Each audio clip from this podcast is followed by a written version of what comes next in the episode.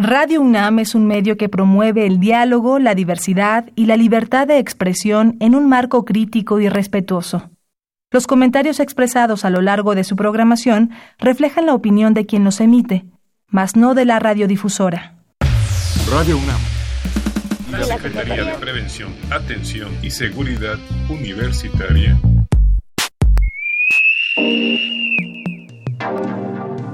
A través de la Dirección General de Atención a la Salud, presentan Confesiones y Confusiones. Un espacio, de, salud para los jóvenes. Saludarles. Eh, es un gusto, en verdad, estar festejando el Día del Locutor, hoy 14 de septiembre, y con la importancia de tratar de generar elementos eh, que les puedan favorecer en el beneficio de la salud personal. Eh, no solo de usted, sino de quienes le rodean en esta tarde. Y conjuntamente con Psique y Cultura, Asociación de Estudios Transdisciplinarios, Radio UNAM, Conducta Calqueltoy, transmitiendo desde esta transmisora de Radio UNAM un programa en vivo. El día, este día, este tan patriótico. ¿Por qué no? Pues patrióticos son todos los días, no nada más el día del que tocan la campana y echan algarabía, confeti, trompetas y, y todo ello. Pues el tema de hoy es un tema muy interesante. ¿Qué fin tiene la psicoterapia psicoanalítica? Eso es el tema. Repito el tema de esta ocasión, de esta tarde, aquí en Radio UNAM, Conducta Calqueltoy, Psiquicultura, Asociación de Estudios Transdisciplinarios. ¿Qué fin tiene la psicoterapia psicoanalítica? Hoy, Día del Locutor. Precisamente eh, para abordar tan interesante tema, pues tenemos la presencia grata de quienes ya hemos escuchado. Vamos a comenzar con las damas, primeramente. Eh, Rosa Mercado Sánchez, psicóloga de la Universidad Latinoamericana, maestra en psicoterapia psicoanalítica por la Universidad de Londres, con experiencia actualmente en psicología clínica, en Centro Comunitario de Salud Mental Zacatenco, en la Secretaría de Salud. Además tiene su consulta privada en psicoterapia psicoanalítica. Rosa Mercado Sánchez, qué gusto saludarte. Igualmente, el gusto es mío. Gracias por la invitación.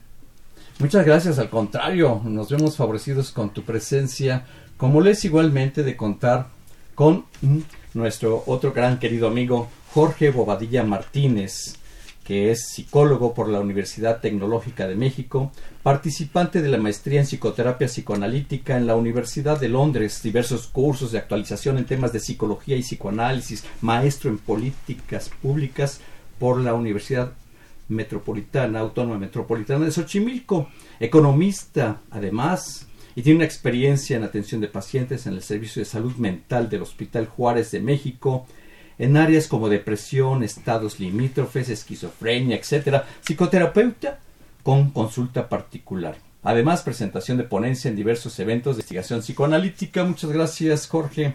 Gracias a ti, Guillermo. Es un gusto estar aquí con ustedes y con tu auditorio. Es un placer que así sea el poderles recibir y que el, público, el culto auditorio, como nos decía el maestro José Carlos González, que nos recibe desde ese sitio, en ese aparato. En los controles técnicos, Socorro Montes, muchas gracias por ese apoyo tan importante eh, para poder estar eh, con esta emisión tan interesante. Queridos amigos, además contamos en este foro con participación eh, pues de aprendizaje, de compañía, de apoyo de eh, otros compañeros están de, quienes están haciendo servicio social allá en la Dirección General de Atención a la Salud. Eh, Naomi Sacnite Martínez González en la carrera de enfermería. ¿Qué tal, Naomi? Hola, buenas tardes. ¿Qué tal, Naomi? Muy bien, con este gusto. Marlene Yolanda Garay López eh, de Medicina. Mucho gusto. Bienvenida. Igualmente ahí más abajo está nuestro compañero Armando Emanuel Ponce Noguerón. ¿Qué tal? Hola, hola, ¿qué tal? Muchas gracias. Igualmente están María Luisa Almaraz. Hola, hola. Hola, ¿qué tal María Luisa? ¿Cómo estás? Muy bien, muchas gracias. Bravo. Y Teresa Mercado Sánchez. Hola. Teresa, ¿qué tal? Hola a todos, el auditorio principalmente saludándoles en estos foros de Radio UNAM. Bueno, si vamos a hablar, eh, queridos amigos Rosa María Mercado Sánchez y Jorge Bobadilla Martínez, si vamos a hablar el fin, los propósitos de la psicoterapia psicoanalítica, yo creo que para ya hemos dedicado el tema de qué es la psicoterapia psicoanalítica en otros eh, programas anteriores, pero para ubicarnos antes de iniciar, sí sería interesante poder eh, señalar qué es la psicoterapia psicoanalítica. Por favor, Rosa Mercado Sánchez, si eres tan amable. Claro, bueno, la finalidad de la psicoterapia psicoanalítica es tiene una función muy particular de rehabilitar al paciente que pueda ah, incorporarse nuevamente a sus actividades que por algún una cuestión de algún aspecto emocional de carácter inconsciente, ya que el psicoanálisis trabaja básicamente con el inconsciente, es que el paciente pueda ir mejorando su calidad de vida. Es trabajar con el inconsciente. Así es. El paciente por sí mismo no puede asomarse al inconsciente. Sí, ¿Necesita de ustedes los profesionales en la salud mental para asomarse a ese inconsciente? Sí, desde la, tira, desde la terapia psicoanalítica, sí, el, el, el, paciente o la persona en la vida diaria, eh, a través de sus actividades, el inconsciente es algo que se asoma, se esconde al mismo tiempo. La, la diferencia sería que en la psicoterapia psicoanalítica hay alguien que escucha ese inconsciente y te va haciendo una marcación, un señalamiento acerca de eso que aparece y que que es difícil que uno se pueda dar cuenta allá afuera a través de los actos diarios. Sin embargo, hay algo que, que podríamos mencionar, algo se repite, algo sucede, sin embargo, no puedo saber qué es o porque siempre me suceden las mismas cosas. ¿Qué opina mi amigo Jorge Bobadilla Martínez? Bien, en efecto, como dice Rosy, el inconsciente está ahí presente en, en todos nosotros, forma parte de nuestra individualidad y si bien es posible vislumbrar algunos aspectos del inconsciente en, las bromas, en los chistes, en los sueños, cuando hablamos ya de un contexto terapéutico ante una enfermedad un trastorno, sí es muy importante el rol que pueda tener el, psicoanalista. Se habla entonces de una alianza terapéutica, de una pareja analítica, en la cual se va procurando la mejora paulatina de los, eh, de los síntomas que va presentando el paciente. Entonces sí es muy importante pensar que la terapia psicoanalítica se hace entre dos personas. Wow. Muy bien, pues eh, ya una vez partiendo de esta situación, ya podríamos ah, entrar directamente al tema, los propósitos de la psicoterapia psicoanalítica. ¿Cuáles son esos propósitos? ¿Cuál es el fin de la psicoterapia psicoanalítica, queridos amigos? Rosa Mercado Sánchez, por favor. Yo diría que la principal finalidad es resolver esos conflictos de carácter emocional que están en el inconsciente y que ese inconsciente nos va generando cierto malestar en distintos ámbitos de, de nuestra vida, ya sea en el trabajo, en la escuela, en la familia. La cuestión o lo que trata el psicoanálisis es ir, ir encontrando mejores formas de de vivir, de estar más a gusto con lo que tú haces.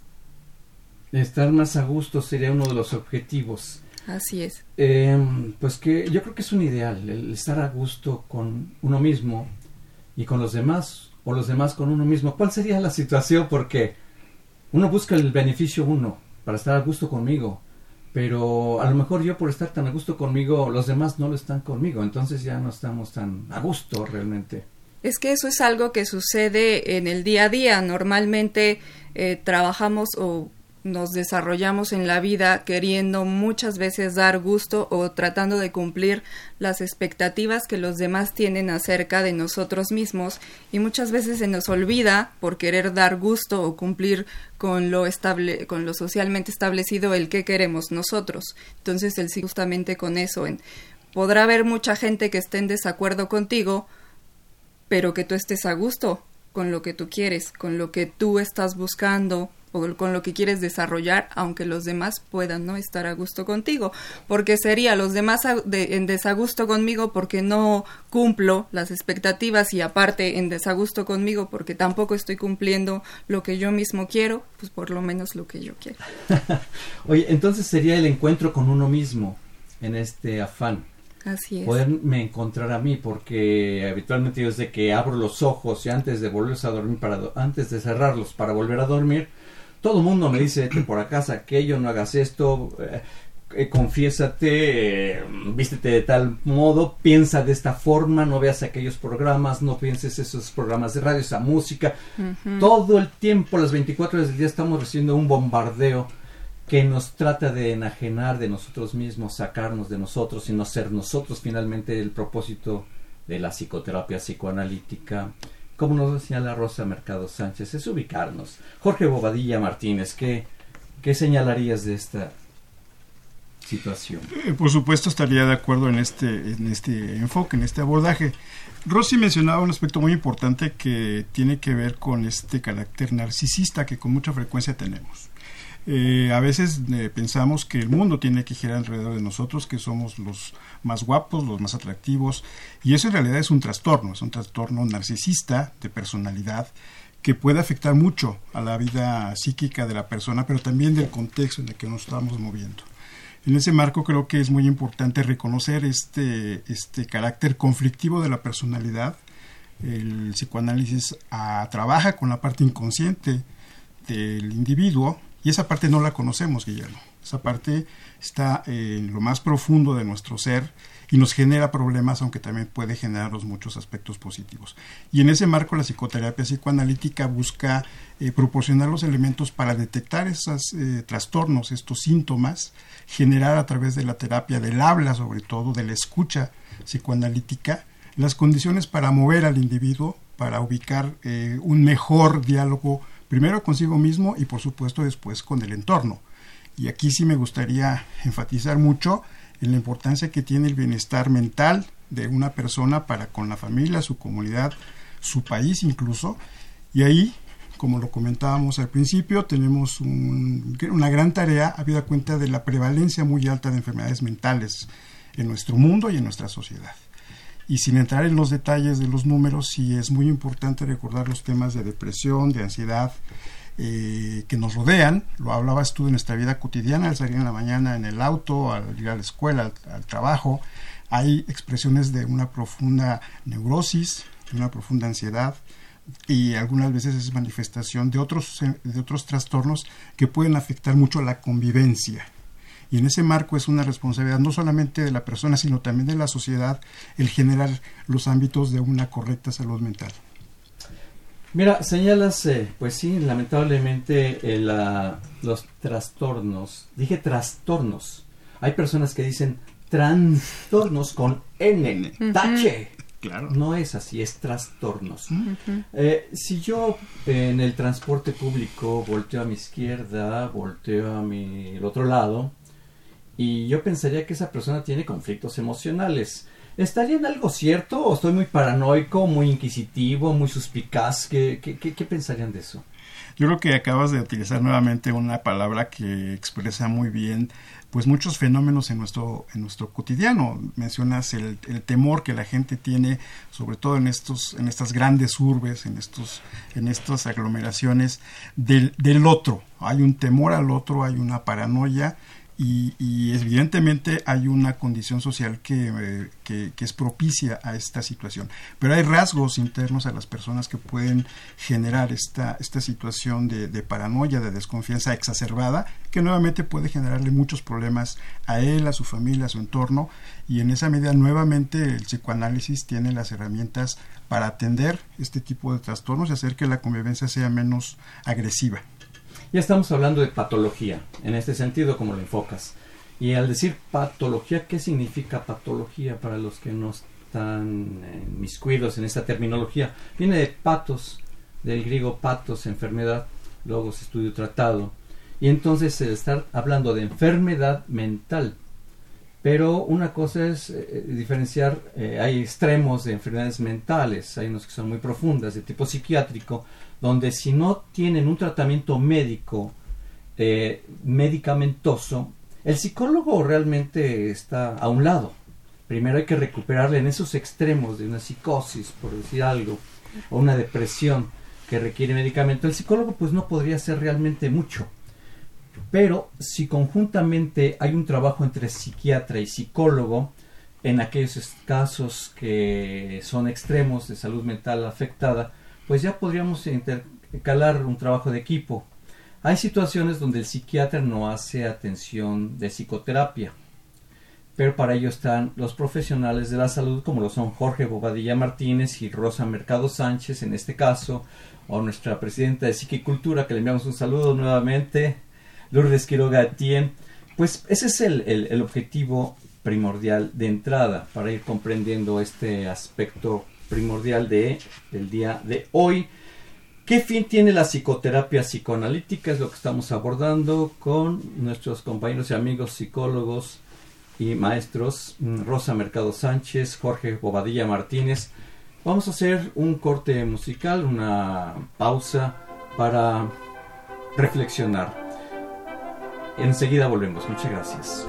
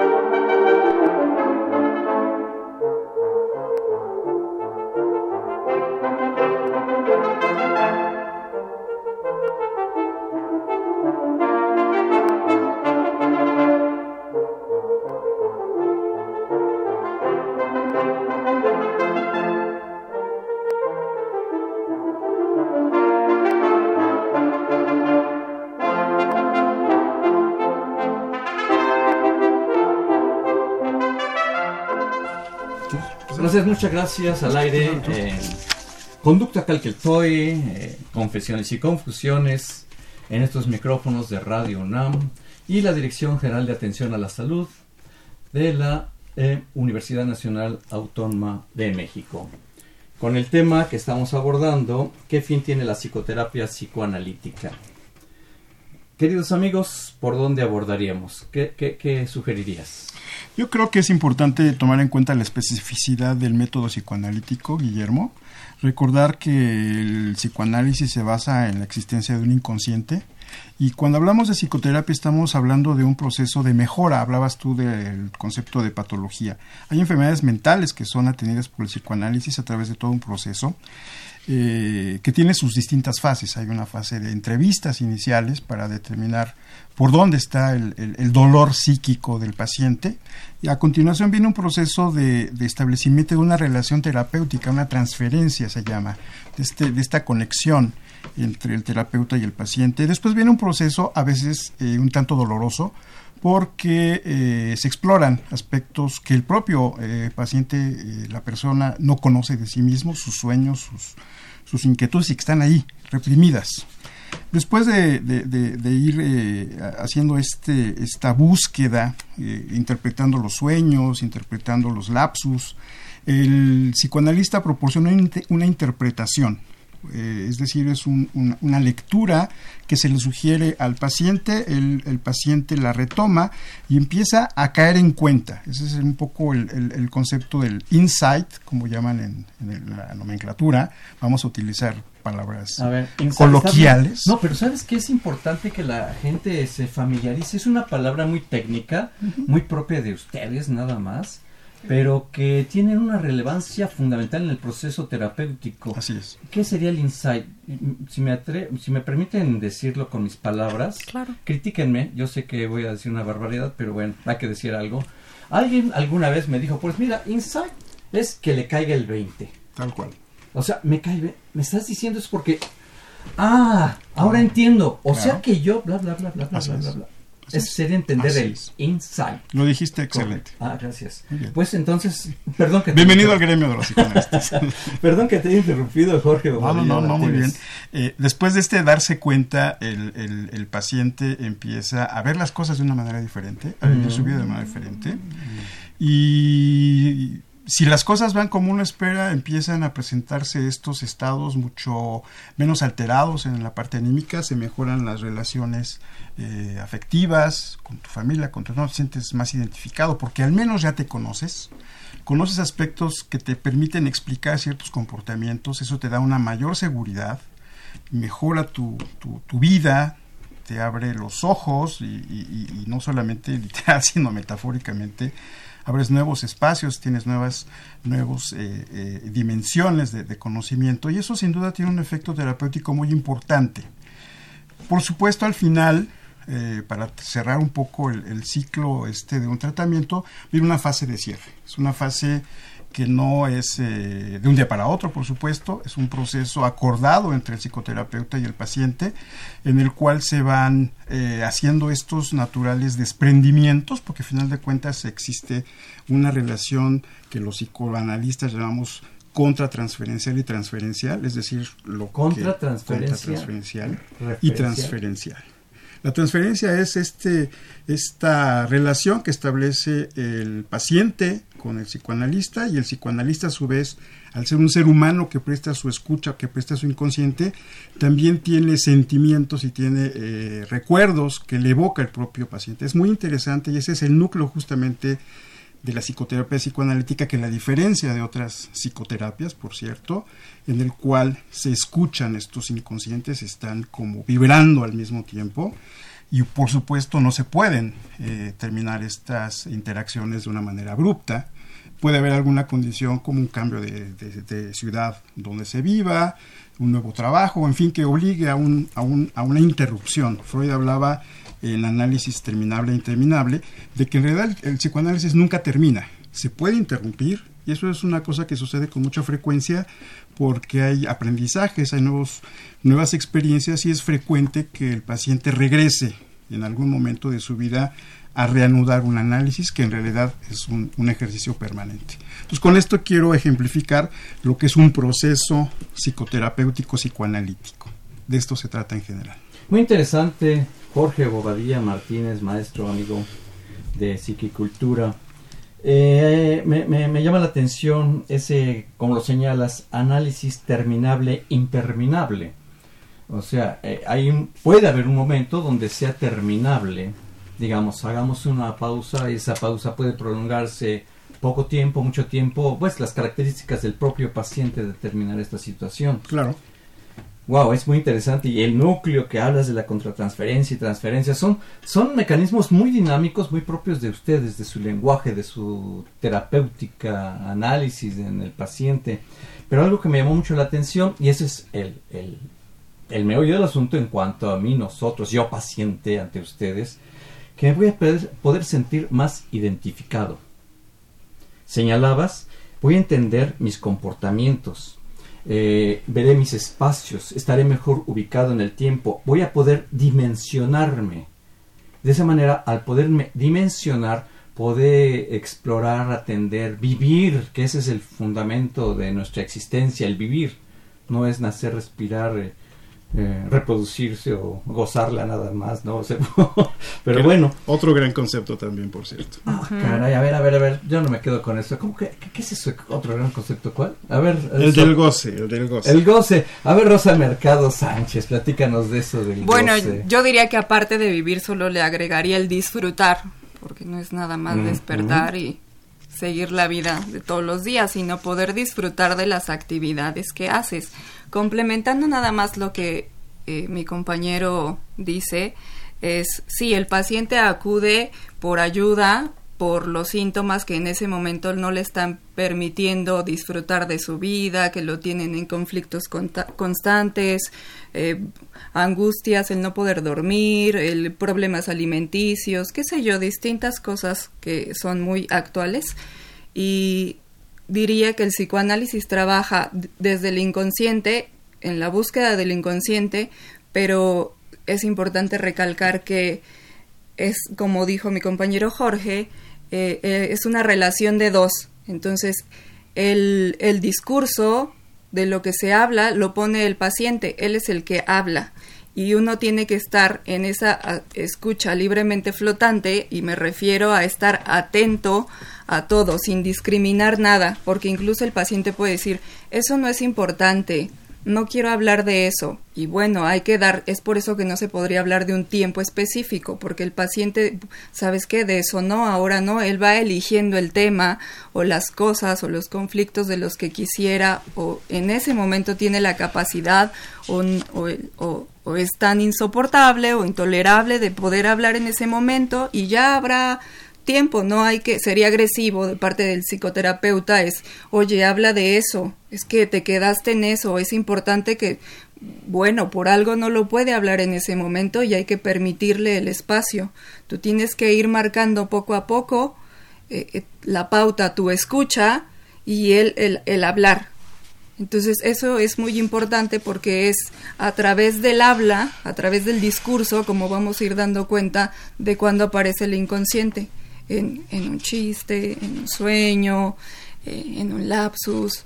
Es decir, quería hacer tal cosa, pero siempre terminé haciendo otra. Y eso es muy importante porque digamos que son actos fallidos. Y desde la conciencia es, pues yo tenía planeado y quería hacer esto, pero resulta que no, me, no, no lo hice. ¿Y por qué no puedo hacerlo? Pues porque hay otras cosas, hay otras fuerzas que, que te llevan a no poder. Mira que entonces en este caso es el paciente el que con su discurso va dirigiendo los temas. Así es. Pero tenemos la otra cuestión. Yo, sí. paciente, soy muy tímido, muy introvertido, no sé hablar. Bueno, y lo que hablo tropiezo, llego hasta tartamudear. Y luego pues la verdad no quiero abordar esos temas que me mortifican mucho. Entonces, si tú, profesional de la salud, estás esperando que yo saque lo que no puedo sacar, vamos, no voy a hablar que, ¿qué vamos a hacer? Va a llegar un punto en el que si quien llega a un lugar con un discurso ya establecido y justamente de eso se trata, porque lo que ya traigo ensayado no se trata de llegar con la sesión preparada. Hoy quiero hablar de esto, porque eso es lo consciente, ya eso ya lo sabes, es lo poco que vaya saliendo, porque no, que será que por ahí no, tú puedes ir haciendo pequeñas marcaciones, pequeñas intervenciones de manera, no de obligarlo de una manera agresiva, pero también ir viendo el qué es lo que pasa. Oye, veo que te cuesta cierto trabajo hablar hoy no se trata de si es introvertido o extrovertido, la cosa es estar atento hasta en eso que no dice, porque también comunicamos mucho pues con el, el lenguaje no verbal. Tener la voluntad para ello eh, no, no que lo avienten, aviéntate y métete y tú ya te arreglas. No, no es eso. Es abrirse. Eh, a ver, eh, Jorge Bobadilla Martínez, maestro. Sí, quisiera abundar en el comentario de, mi compañera y el tuyo mismo en el sentido de esta timidez, de esta inseguridad. y, bien haces en señalar esta situación molesta, incómoda que se puede establecer en tal en que le cuesta mucho hablar sobre algo en específico y el trabajo psicoanalítico. Hay un concepto importantísimo que es el de la libre asociación. No tienes que hablar necesariamente del temor que te genera. Habla de lo que se te ocurre. Pensaste esta mañana en, un amanecer, te enojó algo que pasó, asocia lo que tú quieras. Y, por ese lado es como va saliendo paulatinamente aquello que está eh, inconscientemente eh, condicionando esta timidez, no la vemos desde fuera, no te damos un curso de, de palabra, seguridad, de impostación de la voz, no es esa nuestra tarea, pero sí es nuestra tarea crear las condiciones en, en el espacio psicoanalítico para que esta asociación de ideas, estas palabras que están por ahí escondidas y que aparentemente no tienen ninguna relación, encontremos cuál es el posible significado. El significado último se lo va a dar el paciente, pero escuchamos y hacemos, como lo señalaba Rosy, puntualizaciones que permiten que aunque tú no quieras hablar de eso, a través de tu discurso encubierto, de tu discurso eh, inconsciente, puedan salir a la luz y de eso se trata justamente el trabajo psicoanalítico. Señalas que el significado lo da el paciente, pero viene la otra cuestión. Bueno, antes de decir esa otra cuestión, eh, quiero anunciarle al público eh, la presencia de eh, un teléfono, quienes gusten involucrarse, tener la inquietud, hacer la pregunta. Estamos al aire, este es un programa en vivo, en Conducta Calqueltoy, Confesiones y Confusiones, Psiquicultura, Radio UNAM. el número telefónico es 5682 2812.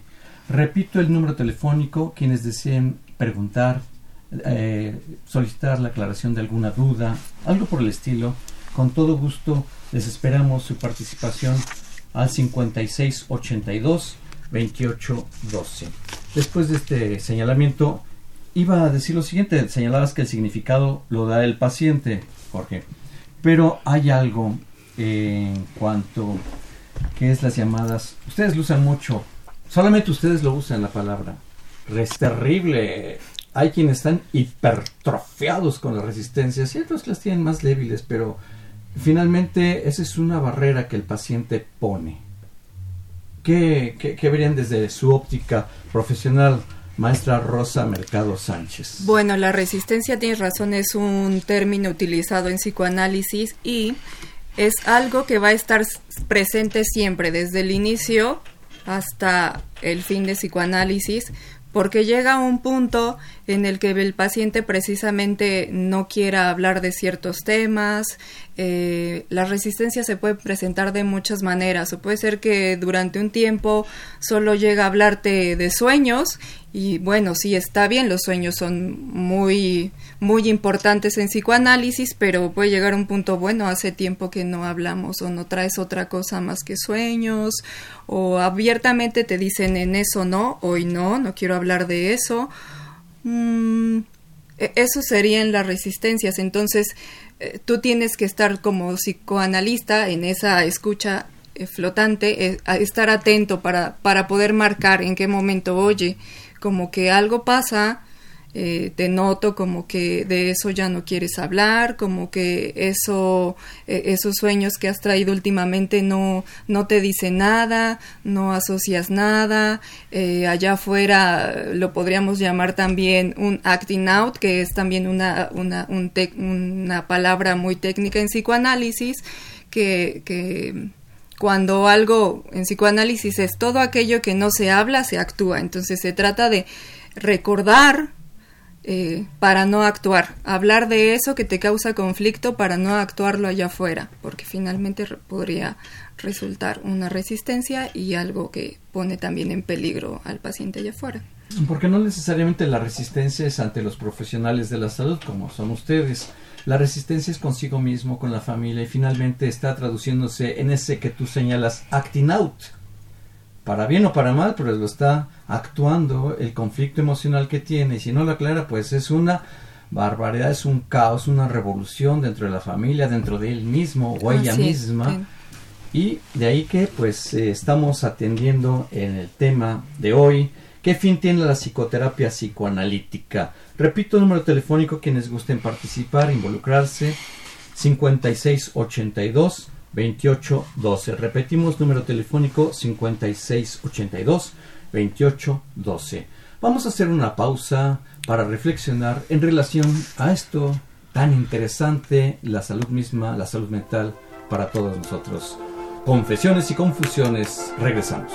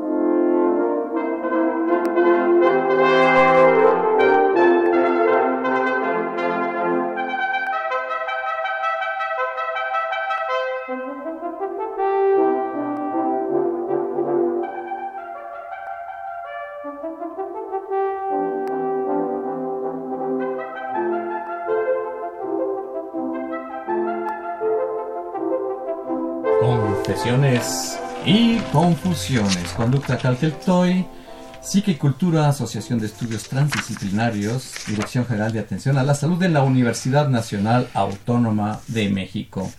El tema es interesantísimo. ¿Qué fin tiene la psicoterapia psicoanalítica? Están con nosotros la maestra Rosa Mercado Sánchez y el maestro Jorge Bobadilla Martínez. Eh, también han solicitado alguna forma de poder eh, contactar con ustedes, algún teléfono, pues ahí si gustan reflexionarlo, si podrían generar, eh, hacerlo llegar, que nosotros lo digamos, pues ustedes me dirán si sí o si no, bueno, ya son cuestiones personales, pero... a través de Psique y Cultura. ¿A través de Psique y Cultura? Sí. Ah, correcto. Pues estamos en el tema tan interesante, ¿qué fin tiene la psicoterapia psicoanalítica? Repito el número telefónico, quienes gusten comunicarse al 5682 28 12. si hay preguntas, con muchísimo gusto. Aquí Armando Emanuel Ponce Noguerón, de la carrera de odontología. ¿Tiene alguna inquietud? Vamos a escucharte, eh, Armando Emanuel. Hola, muchas gracias. Doctor. Eh, bueno, yo tenía la duda sobre si hay pacientes, bueno, si pueden ser tratados de traumas o fobias. Eh, lo que comentaba es que, bueno, en la carrera de odontología hay muchos pacientes que eh, incluso temen ir al dentista. A lo mejor eh, permiten que las enfermedades bucales avancen en ellos con tal de no ir al dentista. Pues mi pregunta es si la psicoterapia psicoanalítica puede ayudar a estos pacientes. El doctor en odontología, estudiando en la carrera de odontología, Armando Emanuel Ponce Noguerón, se ha expresado. ¿Qué encontramos al respecto? ¿Qué respuesta tendríamos? Maestra Rosa Mercado Sánchez, por favor. Eh, diría que tomas un o tocas un tema muy importante. No solamente hay un temor a acudir al dentista, sino en general a muchas áreas de, de la salud eh, y es por eso que también muchas veces las enfermedades llegan a un punto muy avanzado cuando la persona o el paciente decide buscar ayuda. A veces dejan pasar y en especial en decir que estoy que estoy loco, que porque yo no puedo resolver mis conflictos, que si quiero que alguien más resuelva mis conflictos, y es importante poder hablar de eso que te está generando cierto temor, cierta fobia, qué es lo que te ocasiona, qué es lo que prefieres negar o no abordar, que, es preferible mejor tener tanto sufrimiento. Todo aquello que no se expresa a través de, de la palabra, nuestro cuerpo lo va a somatizar. Entonces, creo que sí, es algo con lo que el psicoanálisis puede trabajar. Gracias. Sí, te queda claro, Armando. ¿Te queda alguna duda al respecto de esto que señalabas y preguntabas? Este, no, pues sí, aclaro mi duda. Eh, pues bueno, creo que también me queda claro entonces que pues se puede, pues bueno, estos tipos de tratamientos se pueden tratar multidisciplinariamente, ¿no? Así es. Porque, pues bueno, tanto de la psicología, los psicoterapeutas pueden eh, trabajar conjunto a, a, otras carreras como lo es enfermería, medicina odontología. Así es. Pues bueno, yo lo veo importante en ese aspecto. Muy bien, muchas gracias Armando, Emanuel Ponce. Gracias. Noguerón.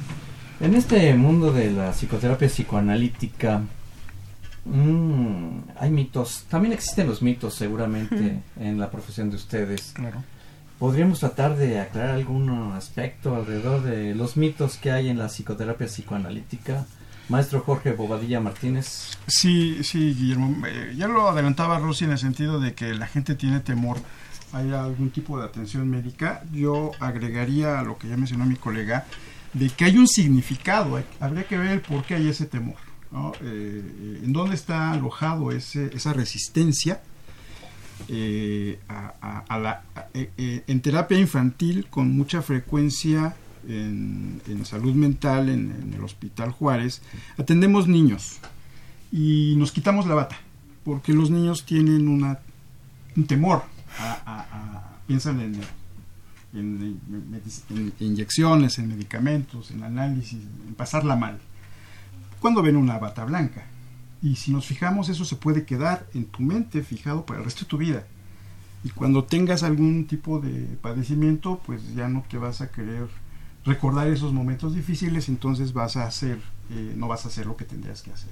Entonces ese es un excelente ejemplo que tú planteas del qué es lo que significa que alguien no quiera eh, atenderse eh, cuando tiene que hacerlo. ¿no? Ahí, ahí trabajamos mucho en cuál es la razón por la cual incluso gente adulta, ya lo mencionaba mi colega, no hace caso de algún tipo de consideración. A lo mejor hasta por temor, que tiene miedo de un diagnóstico médico y entonces lo demora. ¿Cuál es la razón por la cual hace esa, esa, actuación? ¿no? Ya lo decía eh, mi compañera, lo actuamos y no lo decimos. Entonces hay una cosa muy oculta ahí que a través del psicoanálisis podemos sacar. Y volviendo al tema justamente de, de, los mitos, pues ese es justamente uno de esos, el pensar que cuando uno va a un psicoanalista, un psicólogo es porque está loco. Se piensa también en comparación intelectual. Recordemos que el psicoanálisis, hay psicoanálisis para niños, para adolescentes, para adultos, eh, y no habría ese mito de que necesitas tener un alto nivel intelectual como para poder comunicarte. Eh, por el contrario, eh, muchas escuelas psicoanalíticas tratan con niños. Melanie Klein, por ejemplo, desarrolló técnicas de atención psicoanalítica en niños con juego y en el juego el niño hace lo que el adulto hace con sus sueños o con sus eh, chistes, se manifiesta su inconsciente.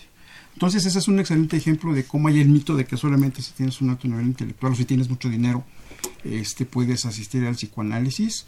El otro, ya lo adelantaba, el tema de es muy caro. Eh, justamente la idea que tenemos aquí es eh, recordarles a, a, nuestros radioescuchas que hay muchos espacios en, asociaciones civiles como Psique y Cultura, en espacios públicos, Secretaría de Salud, Seguro Social, ISTE, que permiten tener una atención psicoanalítica de buena calidad a, precios módicos, de tal manera que este es otro de los mitos que, pretendemos derribar. Otro de ellos es que es eh, muy largo, ¿no? Puede ser muy largo, ya lo decíamos, o muy corto, pero no necesariamente es una cuestión que te va a llevar toda la vida. Tú vas graduando cómo te vas sintiendo, de tal manera que no necesariamente al iniciar un proceso psicoterapéutico vas a estar 10 años yendo ahí, ¿no? Sobre todo en estos tiempos de, de, tráfico y de responsabilidades que tenemos, se ha eh, desarrollado pues ya muchas técnicas que nos permiten quitar este mito de que es una cuestión como muy larga, ¿no? Entonces, eh, forman parte de estos mitos que se tienen sobre el psicoanálisis. Maestra Rosa Mercado Sánchez. Quisiera retomar lo último que dice mi compañero, a lo mejor va a ser muy breve en, en una pequeña diferencia entre la psicoterapia psicoanalítica y propiamente un psicoanálisis. Diría que un psicoanálisis sí pudiera ser algo más tardado, algo más prolongado y a lo mejor una terapia de corte psicoanalítico no precisamente te tienes que ir hasta el fondo, hasta el meollo del asunto, pero sí se trabaja, tú, tú como psicoterapeuta no dejas de tener esa escucha, no te sales del papel de psicoanalista. Sin embargo, la intención puede ser, o sobre todo en espacios de salud pública o en algún otro lugar privado, que el paciente diga, bueno, es que de este no tengo tanto tiempo, mi problema ahora, lo que comentaba el, el compañero hace un momento, te, una fobia, algo que me impide siquiera salir a trabajar, no puedo salir de casa, eh, no puedo subirme al metro, no puedo estar en lugares donde hay mucha gente, entonces eso te incapacita y tampoco es que esté peleada con algunas otras áreas, incluso el paciente podría estar trabajando conjuntamente con, con, atención psiquiátrica y tú trabajando con él de manera que se pueda rehabilitar y readaptar lo más pronto posible a su a sus actividades y posteriormente, como dice Jorge, en análisis terminable e interminable, puede ser que en algún momento decida, bueno, yo de aquí obtuve algo, el tiempo que, el tiempo que dure, pero puede ser ahora me gustaría regresar, a lo mejor de una forma más eh, dentro del encuadre, como le llamamos nosotros, eh, más de una vez a la semana. Es importante, el encuadre por sí ya es algo contenedor, es decir, brinda contención. Por eso la sesión es el mismo día de la semana, a la misma hora, cierta duración. Eso es importante porque le va brindando al paciente la seguridad de que tú vas a estar ahí en ese día, a esa hora, y vas a estar completamente dispuesto a escucharlo, a escuchar qué es lo que le pasa. Eh, mm, Rosa Mercado Sánchez, eh, señalaste la palabra contención. ¿Qué quisiste decir con eso al trabajar con el paciente, hacer una contención con el paciente o la paciente?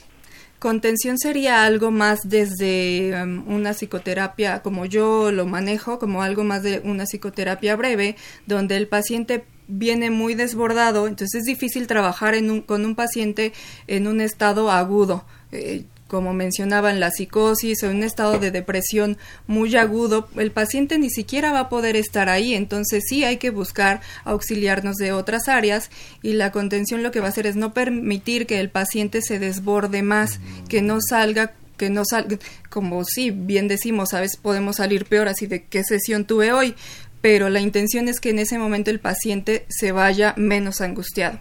No es cobijarlo, es darle una salida. Y eso es importante, el, el, psicoanalista no es tu amigo, no es una plática de café, no van a hablar de cómo también le va en la vida al, al, psicoanalista, tampoco va a hacer juicios de valor, precisamente es por eso la escucha libremente flotante. El paciente tiene que sentir la libertad la comodidad de poder hablar de todo cuanto se le ocurra en ese momento. Y eso ya es algo eso ya eso ya da cierta eh, ¿cómo lo llamaría? desinflama cierto dolor que uno trae.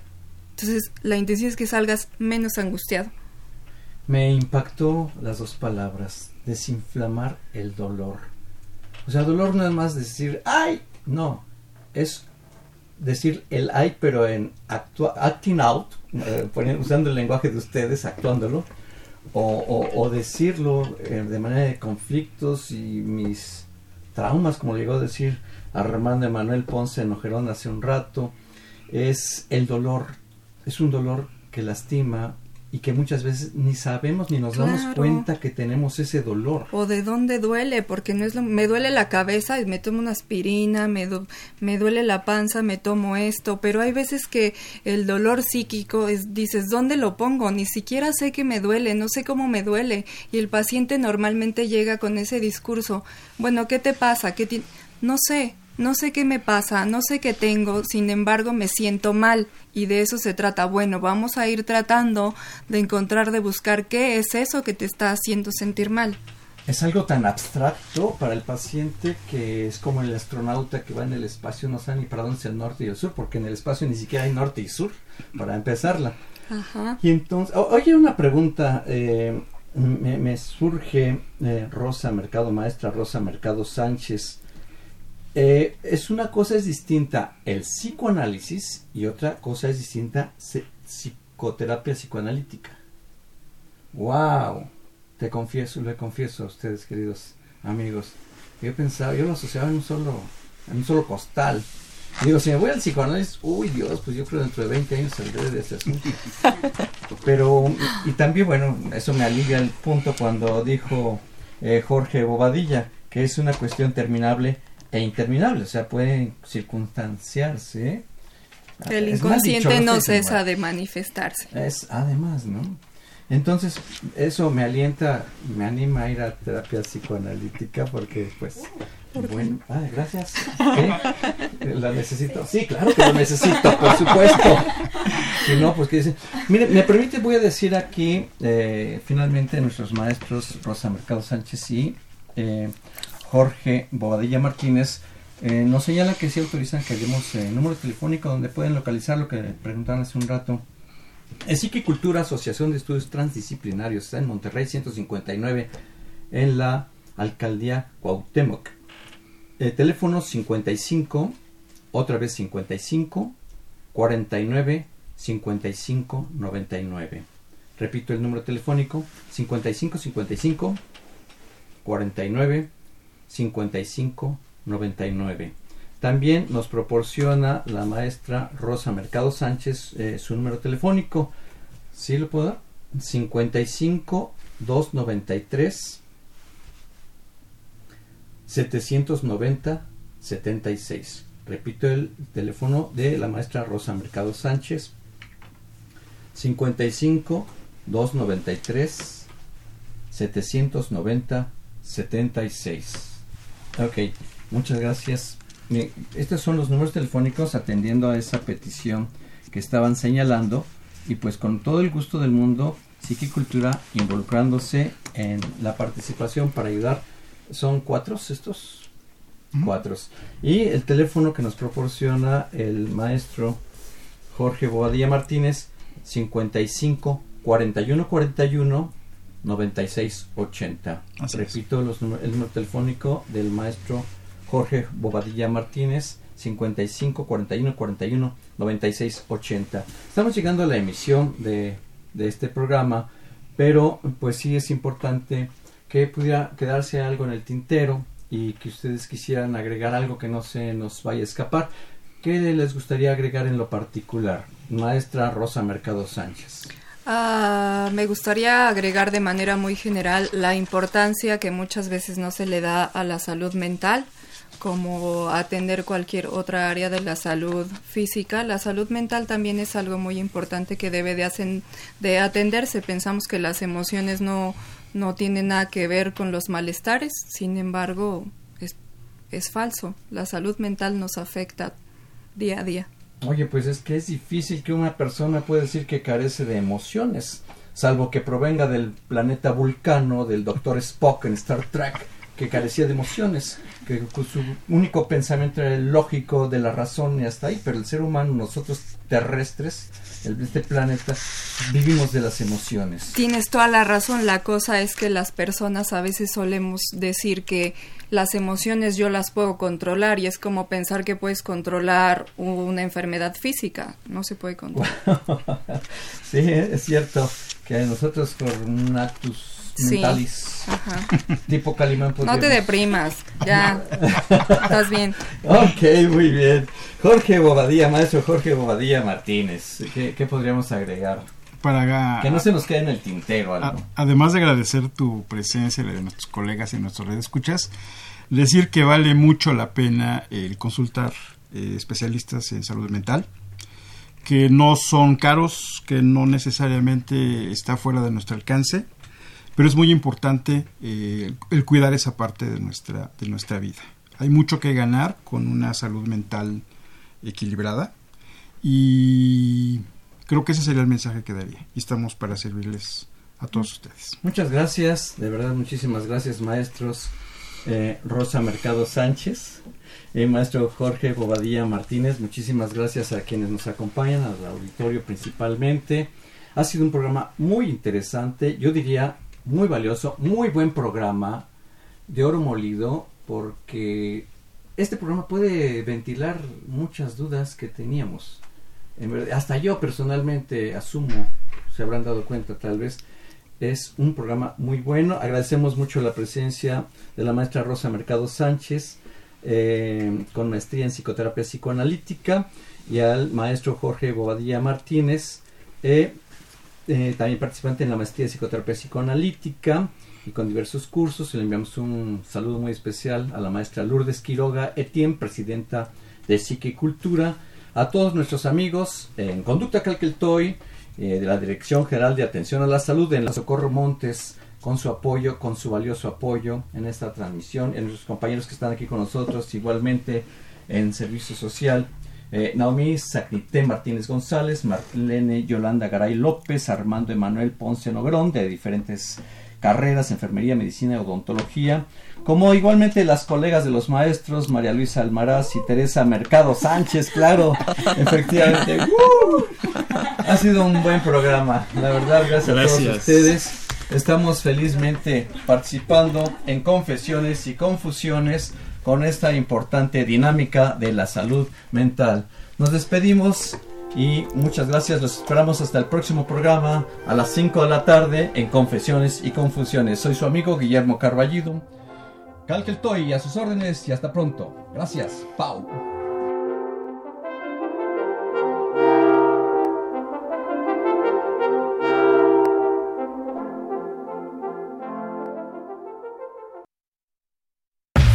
Radio UNAM. La Secretaría de Prevención, Atención y Seguridad Universitaria.